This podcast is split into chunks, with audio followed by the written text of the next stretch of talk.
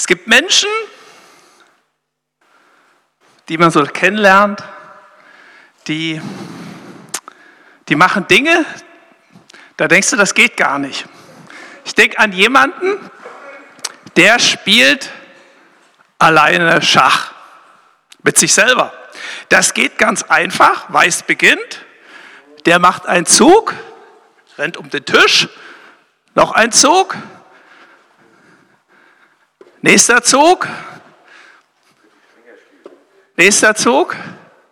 So geht das immer weiter, bis man Schachmatt ist. Irgendeiner gewinnt immer, weiß oder schwarz. Rein theoretisch müsste man eigentlich Remis spielen. Ne?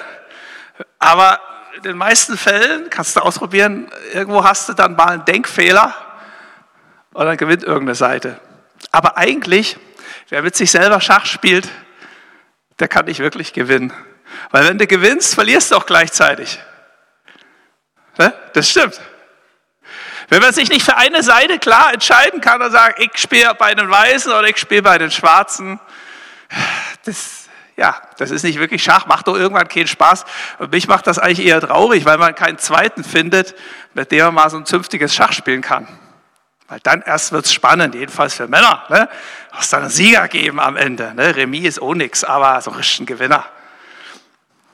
Erste Seite der Medaille, wir behalten mal, ne?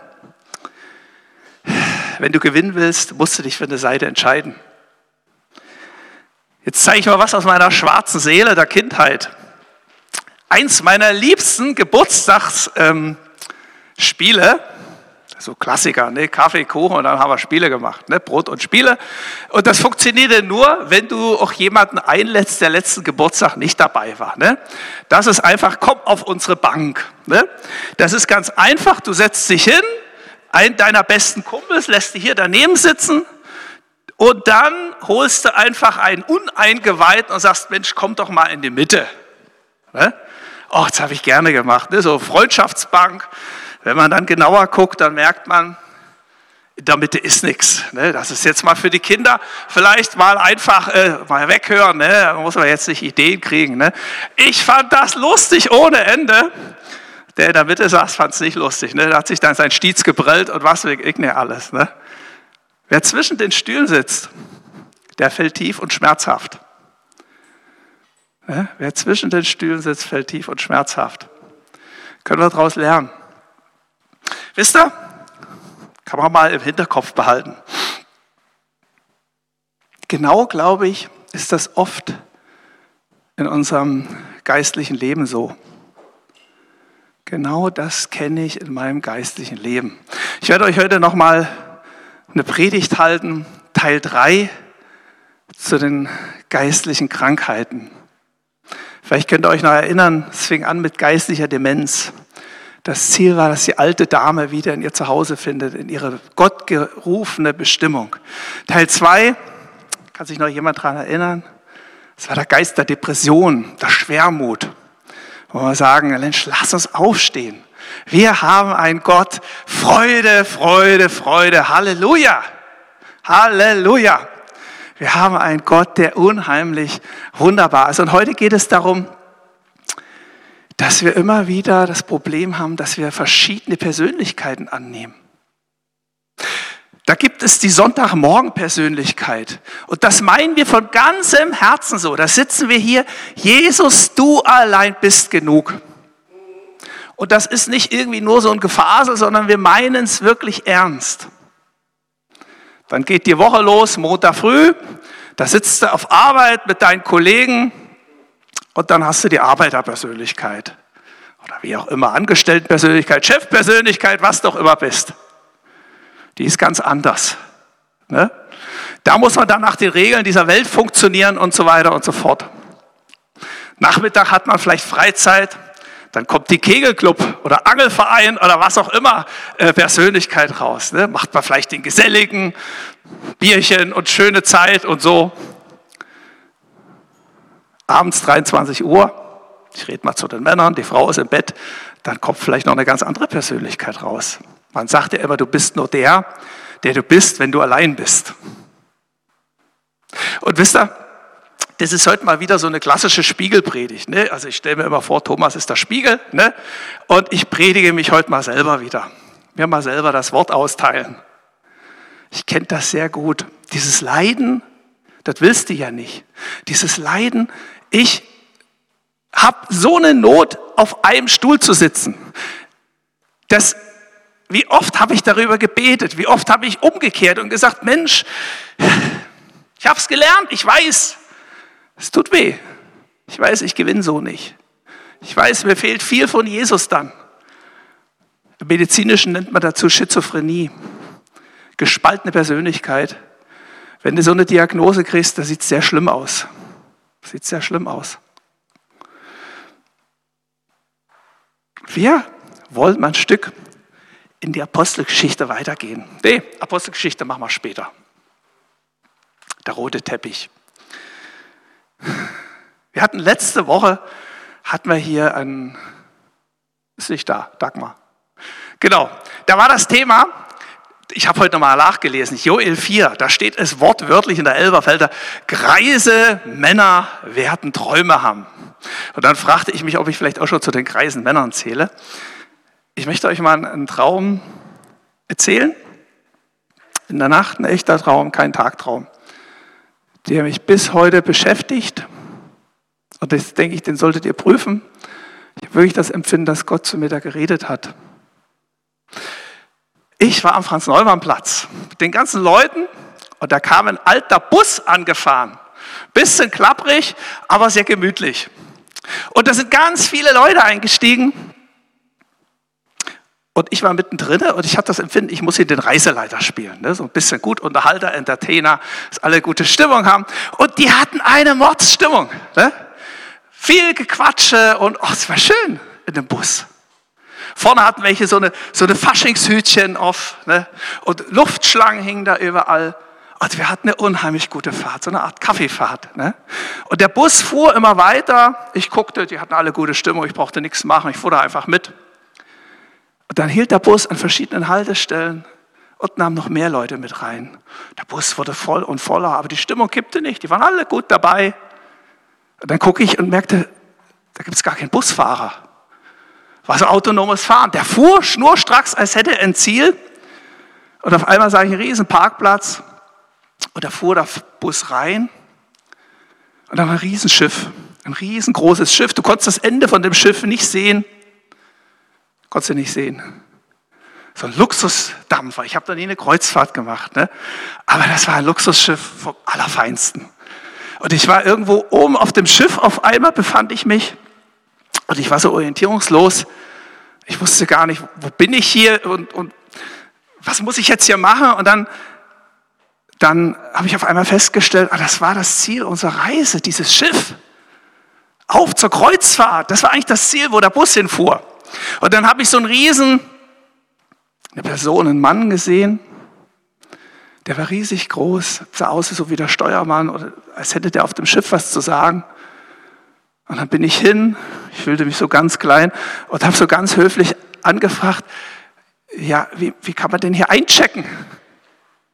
Und dann zeigte er mir so eine Tür, sagte, da unten, da müsst ihr rein, da checkst du ein. Und interessanterweise waren nur noch zwei Leute mit mir auf dem Schiff. Zwei Leute bei diesem Steuermann. Und dann sah ich, das war so ähnlich, ein riesengroßer roter Teppich führte rein. Und da war überall so Gold an der Seite und so gedämmtes Licht. Und irgendwann merkte ich, es springt manchmal so im Traum, vielleicht kennt ihr das, stand ich ganz oben im Schiff, das war riesen, viele Stockwerke, ganz oben an der Reling und guckte und sah meine Reisegesellschaft da unten. Da sah ich die Busgesellschaft. Und wisst ihr, das Schlimme war, es machte keine Anstalt, in das Schiff einzusteigen. Die hatten eine gute Zeit auf dem Parkplatz. Die Party ging einfach nahtlos weiter. Und da sah ich zwei junge Männer, die spielten Fang. Die jagten sich da quer über den, über den Parkplatz. Und ich dachte so, hey Leute, ist doch keine Zeit, jetzt Fang zu spielen. Wann einsteigen? Und dann merkte ich so, ja, das ist genau unser Leben. Wir fangen irgendwelche Sachen, wir jagen irgendwelchen Sachen hinterher, was Schwachsinn ist. Wir kapieren das nicht, dass man einsteigen muss. Dann, interessante Geschichte. Dann sah ich in dem Bus ein Klo und einer saß da drauf. Dauersitzer. Was man so manchmal hat. Ne? Und eine Faust klopfte dran und sagte, komm raus. Der wollte sitzen bleiben. Ich habe nur so gehört, der sitzt jetzt schon eine Viertelstunde da drauf. Und dann dachte ich so, ja, das ist das, wo wir viel Zeit mit dem Wort SCH verbrauchen. Wo wir mit irgendwelchen Mist beschäftigt sind. Stundenlang. Stundenlang. Und der größte Teil der Gesellschaft, die flitzend an dem Bus, ganz gemütlich, die kamen nicht raus. Und wisst ihr, der Traum endete, indem ich ganz oben stand und mit den Armen fuchtelte und rumschrie und sagte, steig doch ein, steig doch ein, steig doch ein. Und ich hatte das Empfinden, ich kann nicht mehr runtergehen, ich kann dich nicht mehr schütteln, ich kann dich nicht mehr reinziehen, weil ich bin schon eingecheckt, ich stehe schon da oben. Und dann höre ich eine Stimme, die zu mir sagt, Martin, du kannst jetzt nichts mehr machen, einsteigen müssen sie selber. Einsteigen müssen sie selber. Und wisst ihr, ich bin oft gewacht, der Schlaf war zu Ende. Und ich habe gemerkt, seit diesem Tag beschäftigt mich das. Wir müssen einsteigen. Und du kannst als Außenstehender nichts machen. Ich kann nichts machen. Du musst selber einsteigen. Es ist alles gerichtet. Ach so, zum Ende habe ich dann noch diesen stattlichen Bootsführer, sage ich mal, Schiffsführer gefragt, wann fahren wir denn los? So ganz locker. Und dann sah ich, wie er ernst guckt und sagt, das Schiff wird bald abfahren. Das Schiff wird bald loslegen. Und das war eine Ernstheit in seiner Stimme. Da war nichts mit Spaß, mit Lachen, mit Freude, sondern er guckte sehr ernst rein und sagte, das Schiff wird bald losfahren. Aber wisst ihr, das, das beschäftigt mich. Steig ein. Ich bin vielleicht jetzt ein bisschen abgeschweift, aber ich merkte, ich könnte Schluss machen. Ich merkte, wie Gottes Geist mich berührt hat. Und wie ich merkte, wisst ihr Leute, wir können unser Leben mit so vielen Sachen hier verbringen. Wir sind eigentlich berufen, und das ist unsere, unsere Gespaltenheit, wir sind berufen für dieses riesen Superschiff, Leute. Das ist so schön, das glänzt und das ist alles bereitet. Und wir verbringen unser Leben mit, mit Fangespielen. Wir verbringen unser Leben mit Mist für die Ewigkeit. Und wir haben es uns gemütlich eingerichtet und wir haben gar keinen Bock einzusteigen.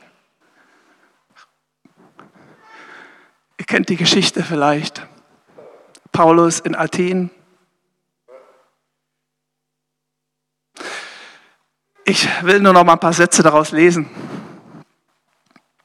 Paulus verließ Athen und kam nach Korinth. Und da traf ein Juden, Aquila aus Pontus gebürtig, der war mit seiner Frau Priscilla kürzlich aus Italien gekommen. Zu denen ging Paulus. Und weil er das gleiche Handwerk hatte, blieb er bei ihnen und arbeitete. Sie waren nämlich von Beruf Zeltmacher. Und er lehrte in der Synagoge an allen Sabbaten und überzeugte Juden und Griechen. Als aber und Timotheus aus Makedonien kamen, richtete sich Paulus ganz auf die Verkündigung des Wortes und bezeugte den Juden, dass Jesus der Christus sei. Da sie aber widerstrebten und lästerten, schüttelte er die Kleider aus und sprach zu ihnen, Euer Blut komme über euer Haupt. Rein bin ich und gehe von nun an zu den Heiden. Und er machte sich auf von dort und kam in das Haus eines Mannes, mit Namen Titus Justus, ein Gottesfürchtigen. Dessen Haus war neben der Synagoge. Crispus aber, der Vorsteher der Synagoge, glaubte an den Herrn mit seinem ganzen Haus. Und auch viele Korinther, die zuhörten, glaubten und ließen sich taufen. Es sprach aber der Herr durch eine Erscheinung in der Nacht zu Paulus, fürchte dich nicht, sondern rede und schweige nicht, denn ich bin mit dir und niemand soll sich unterstehen, dir zu schaden, denn ich habe ein großes Volk in dieser Stadt. Er blieb aber da ein Jahr und sechs Monate und lehrte unter ihnen das Wort Gottes. Und dann kommt der Klassiker, so wie immer. Es gibt einen Tumult. Ist ja nichts Neues bei Paulus. Ne? Und er muss die Stadt verlassen. Kann man nachlesen. Aber wisst ihr, das, das ist ein Zeichen von Erweckung. Gott redet übernatürlich. Gott sagt, ich habe viel Volk in dieser Stadt. Ich beobachte das manchmal, wenn ich durch Berlin gehe, empfinde ich, dass das Gott zu mir redet und sagt, Martin, ich habe noch viel Volk in dieser Stadt. Ich glaube, wenn Gott eine Stadt heimsucht, wenn Gott in eine Stadt kommt, einzieht, dann sieht er da und sagt, ich habe viel Volk in dieser Stadt. Und ich glaube, dass uns das die Augen öffnen sollen. Das sind nicht irgendwelche Menschen, irgendwelche Nachbarn, sondern Gott sieht die schon vorher und sagt, die gehören eigentlich schon in mein Reich. Die sind schon dabei. Es gibt oft die Bekehrung von Schlüsselpersonen. Wir haben das oft erlebt in der Drogenszene. Da kamen Menschen, die haben sich gar nicht bekehrt, aber die sind unsere Freunde geworden. Das waren manchmal so kleine Drogendealer oder Bosse oder wie die so sind in den Szenen. Aber die haben Auswirkungen gehabt. Auswirkungen auf die restlichen Leute. Und dadurch sind viele, viele Menschen gekommen. Und dadurch haben wir Zugang gekriegt zu vielen Leuten. Da gab es zum Beispiel den Vorsteher der Synagoge oder der andere, der hatte ein Haus. Ne? Vielleicht haben sie sich dann in seinem Haus getroffen. Wichtige Personen, die sich bekehrt haben. Und ich merke, wenn der Geist Gottes über eine Stadt kommt, dann sind alle trennenden Sachen aufgehoben, weil dann geht es nur noch um Jesus. Da geht es nicht mehr um Juden, um Heiden, sondern geht es nur noch um die, die Jesus in ihr Herz haben wollen. Nur kurz. Aber wisst ihr, ich glaube, das Wichtigste, was ich mit euch teilen möchte, die Geschichte mit Paulus in Korinth, die führt so erwecklich los, die geht so erwecklich los. Da ist Revival, da geht's, da Menschen bekehren sich. Gott tut Türen auf. Dieses große Volk, was Jesus in dieser Stadt hat, das holt er rein, das holt er heim. Und wisst ihr, ich merke da, wo der Teufel ist, nee, da wo, wo Licht ist, da ist auch Schatten, da wo, wo Jesus kommt, wo Jesus eine Stadt einnimmt, da schläft der Teufel nicht und da wird er sehr aktiv. Und denen ist auf die Füße gefallen, so ihre reiche Stadt, ihr Wohlstand, es war eine Stadt, die lag an so einer Handelsroute. Denen ging es gut, die hatten alles. Und es gab so Irrlehren. Die Gnostiker waren mächtig am Wirken. Da hat man sich was drauf eingebildet, dass man so höhere Erkenntnis hatte über Gott, über die Welt, über das Universum. Da war man sehr arrogant, sehr stolz. Ich weiß was, ich habe eine höhere Erkenntnis. Es gab so die gnostischen Evangelien. Da hat man sich hart gestritten, ob das wirklich vom Heiligen Geist inspiriert ist oder nicht. Das war eine unheimliche Irrlehre, wo man gesagt hat, Mensch, wir sind was Besseres. Ihr habt doch so die alten fundamentalistischen Eindrücke, die Lehre von Paulus, aber wir haben eine höhere Erkenntnis. Wichtig ist unser Wissen. Und da fing das schon an, dass man recht liberal war und sagte, kannst ja glauben, was du willst. Jeder soll nach seiner Versorgung selig werden, der alte Fritz. Ne? Wir haben aber trotzdem ein bisschen mehr erkannt. Paulus fährt nur zweite Klasse in den Himmel. Und wisst ihr, das ist ein sehr, sehr schwieriger Nährboden. Ein sehr schwieriger Nährboden. Das macht Evangel äh, Bekehrung und das macht ähm, Erweckung tot. Stolz, Wohlstand. Kommt mir irgendwie bekannt vor, unsere Situation hier in der westlichen Welt. Und wisst ihr, der Paulus, der merkt das und der hört nicht auf. Der geht den hinterher und sagt, ihr Lieben, er schreibt ihnen den Brief und sagt, ich möchte euch am liebsten schütteln. Guckt doch mal, von was ihr abgefallen seid. Ihr lebt zwischen den Stühlen. Ich habe euch doch was ganz anderes verkündigt. Ich habe euch doch was ganz anderes gepredigt. Und er sagte zu ihnen, schon seid ihr satt. Schon seid ihr reich geworden. Ihr seid ohne uns zur Herrschaft gekommen. Oder dass ihr doch wirklich zur Herrschaft gekommen werdet, damit auch wir mit euch herrschen könnten. Denn mir scheint, dass Gott uns, die Apostel, als die Letzten hingestellt hat, wie zum Tod bestimmt.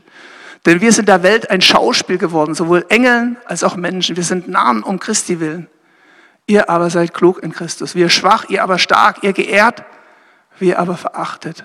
Bis zur jetzigen Stunde leiden wir sowohl Hunger als auch Durst und sind nackt und werden mit Fäusten geschlagen und haben keine bestimmte Wohnung und mühen uns ab und arbeiten mit unseren eigenen Händen.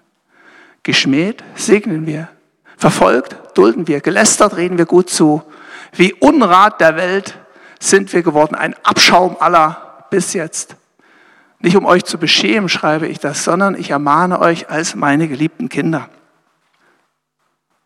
Ihr seid schon satt, sie litten Hunger und Durst. Ihr seid schon reich, sie haben keine Wohnung und mussten sich abmühen, selber um ihren Unterhalt sorgen, werden geschlagen, sind nackt. Sie haben schon die Herrschaft und sind quasi am Ziel. Sie herrschen nicht als Apostel, hatten sie eher den Eindruck, die Letzten zu sein. Sie sind klug. Paulus ist nah geworden um Christi willen. Sie sind stark, die Korinther, sie sind schwach.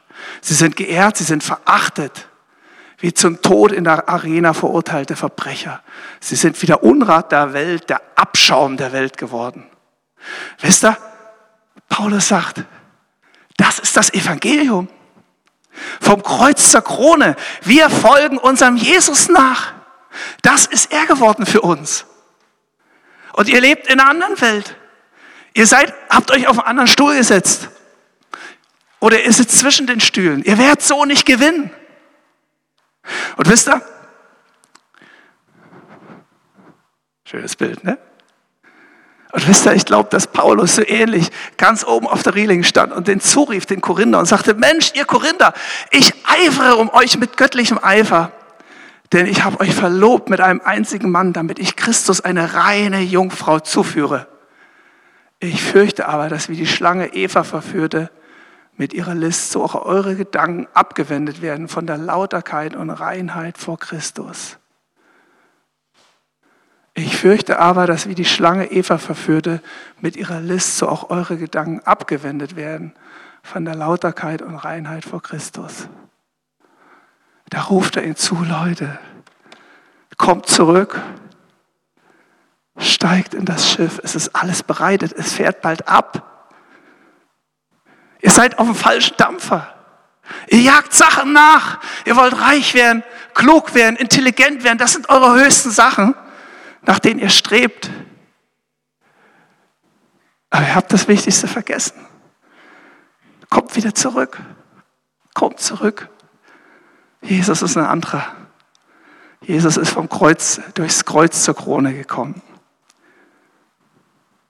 Wisst ihr, das ist eine ernste Sache. Das ist eine ernste Botschaft. Und wisst ihr, ich glaube, wie viele solche Predigten habe ich in meinem Leben gehört? Und ich habe viel drunter gelitten. Bis heute leide ich oft darunter, dass ich immer mal wieder die Stühle wechsle. Dass ich es oft nicht hinkriege. Dass der Geist von Korinth, dass dieser Geist so eine Macht hat, mich immer wieder in sein Band zu ziehen. Und wisst ihr, manchmal saß ich in der Kirche und dachte so, jetzt hätte ich gerne die drei Punkte, was ich morgen mache. So eine kleine Bedienungsanleitung. Hey, ist ganz einfach, du musst das machen und das machen und das machen. Und dann sitzt du fest, dann bist du auf der weißen Seite. Das ist aber nicht so. Wisst ihr, das ist nicht so, weil dieser Geist von Korinth uns immer wieder auf seine Seite kriegen will. Weil du eben nicht in, im Hort der Glückseligkeit wohnst, irgendwo auf einer einsamen Insel, sondern weil du in dieser Welt bist. Und diese Welt, Berlin, wird von diesem Geist in Korinth, wird er massiv bestimmt. Und ihr, die einzige Lösung, die ich gefunden habe, und die ruft Paulus hinzu, die einzige Lösung ist Jesus. Das ist so einfach, ne? Früher WWW, wo ich gemacht habe, hast du Rätsel gestellt, die haben immer Jesus gesagt. Ne? Und meistens lagen sie da richtig. Ne? 99 Prozent der Rätselfragen, der Bibelrätsel, passte. Ne? Also wir hatten auch manchmal Kinder, die, die jetzt nicht so irgendwie fromm sozialisiert waren, die haben das ganz schnell mitgekriegt. Wenn du da irgendwie beim Rätsel ein Böngerchen kriegen willst, musst du nur Jesus sagen. Ne? Wobei ich dann denke, hey, die haben das Wichtigste, die Kinder dann, ne? haben das Wichtigste begriffen. Die Lösung ist immer Jesus. Die, die ist immer Jesus. Und ich wollte das nochmal mit euch vielleicht auch beten. Ich lese das mal vor. Ich danke meinem Gott alle Zeit euretwegen für die Gnade Gottes, die euch gegeben ist in Christus Jesus, dass ihr durch ihn in allen Stücken reich gemacht seid, in allem Wort, in aller Erkenntnis, denn die Predigt von Christus ist unter euch kräftig geworden, so dass ihr keinen Mangel habt an irgendeiner Gabe, und wartet nur auf die Offenbarung unseres Herrn Jesus Christus. Der wird euch auch festmachen bis ans Ende, dass ihr untadlich seid am Tag unseres Herrn Jesus Christus. Denn Gott ist treu, durch den ihr berufen seid zur Gemeinschaft seines Sohnes Jesus Christus, unseren Herrn. Gegen diesen Geist von Korinth hilft nur der Geist von Jesus Christus.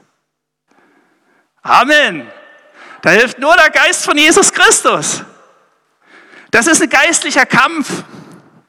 Wisst ihr, ich habe viele Jahre versucht, meine Persönlichkeiten, in denen ich gelebt habe, zu christianisieren. Hab mir Mühe gegeben, habe gesagt, morgen auf Arbeit. Da begrüßte alle und wünscht ihnen am Feierabend Gottes Segen. Und dann spätestens beim dritten, wenn du die Hand geschüttelt hast, hast du Gottes Segen vergessen. Ne?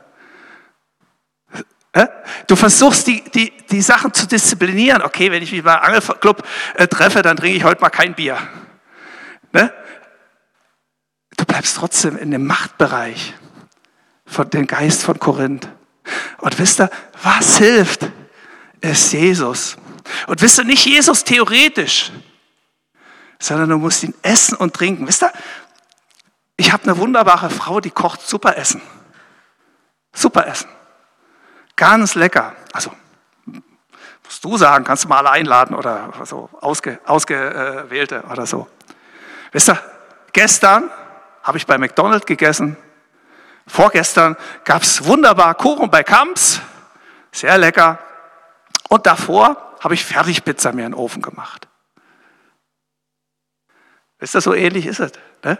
Wir wissen das theoretisch. Jesus macht es super. Der hat einen gedeckt ein Tisch gedeckt, das ist alles da. Ne?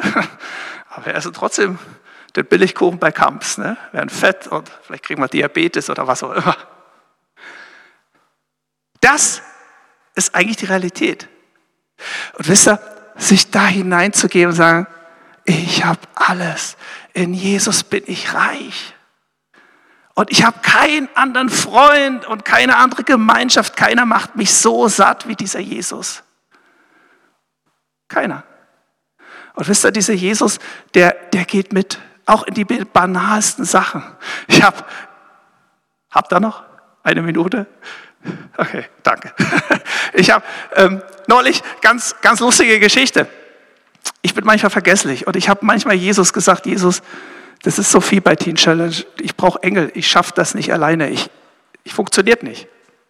Jedes Mal musste ich einkaufen, war Lidl.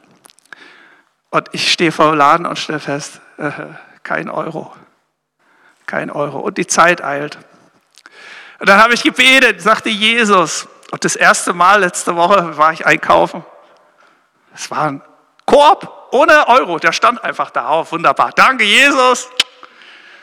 Nächsten Tag, das war wirklich der nächste Tag, glaube ich, stehe ich wieder vor Lidl und denke wieder, oh Gott, ich habe es schon wieder vergessen. Ich gehe hin zu dem Korbding, steht wieder ein Korb da.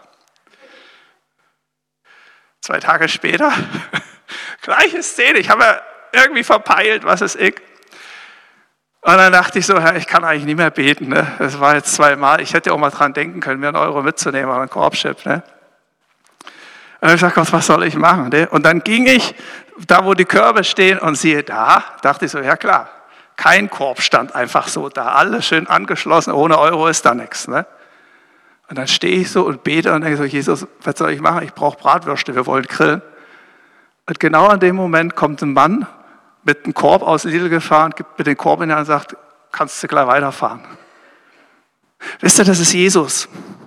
Das sind so banale Sachen vielleicht. Ne?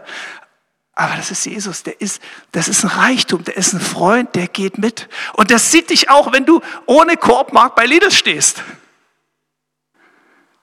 Und ich habe gemerkt, dieser Jesus, der gibt Dinge, dass deine Seele wirklich keinen Mangel hat.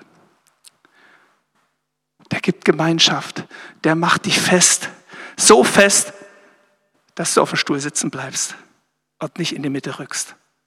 Und ich möchte mit euch zum Schluss diesen Vers, dieses Glaubensbekenntnis, ich denke, das ist wirklich ein Glaubensbekenntnis, das möchte ich mit euch beten.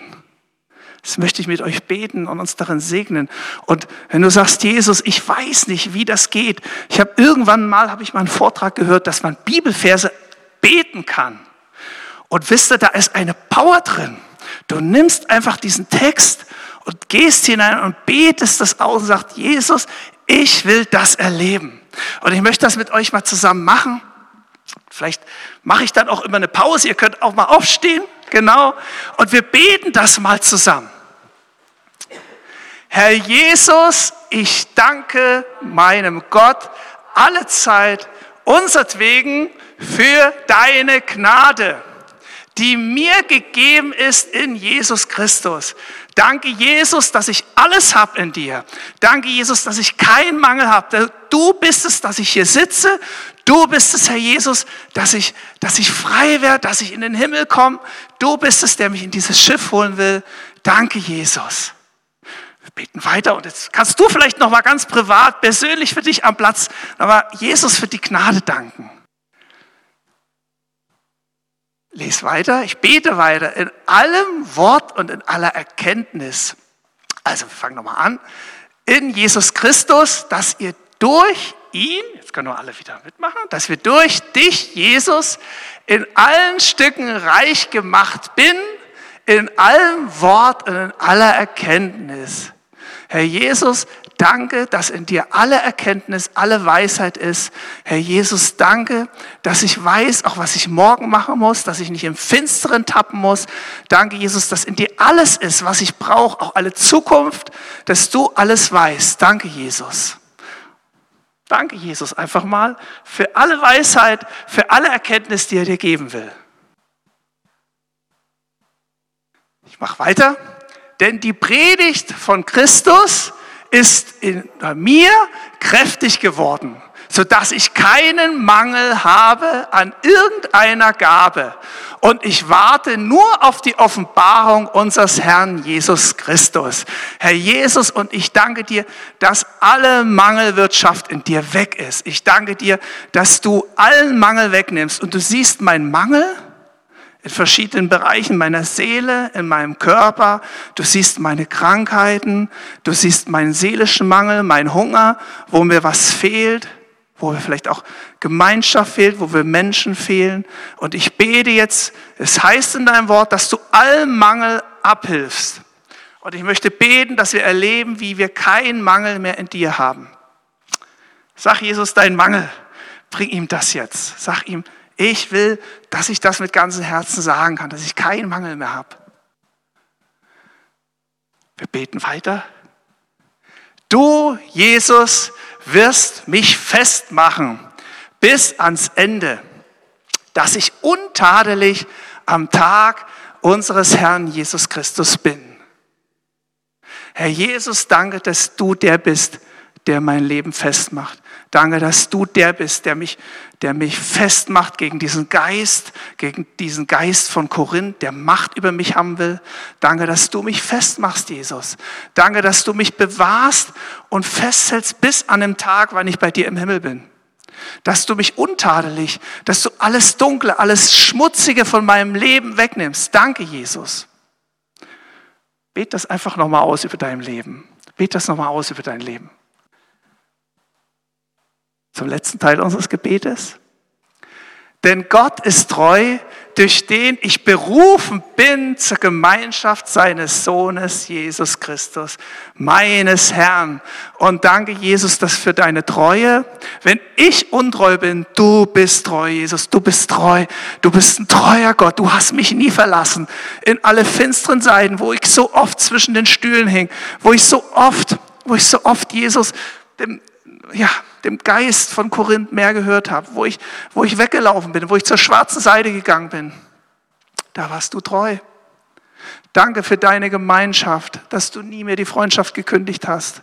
Und danke, dass ich dich einmal sehen werde in aller Herrlichkeit und mit dir zusammen Gemeinschaft haben kann. Danke, Jesus, du bist so gut. Ich liebe dich. Sag das Jesus nochmal selber. Sag das ihm nochmal. Mach ihm mal so ein heißes Liebesgeständnis. Halleluja. Das ganze Volk sagte Amen. Amen. Genau. Und wisst ihr, wie beim Doktor Medizin, dreimal täglich. Dreimal täglich beten. Und ich glaube, das verändert dich. Amen.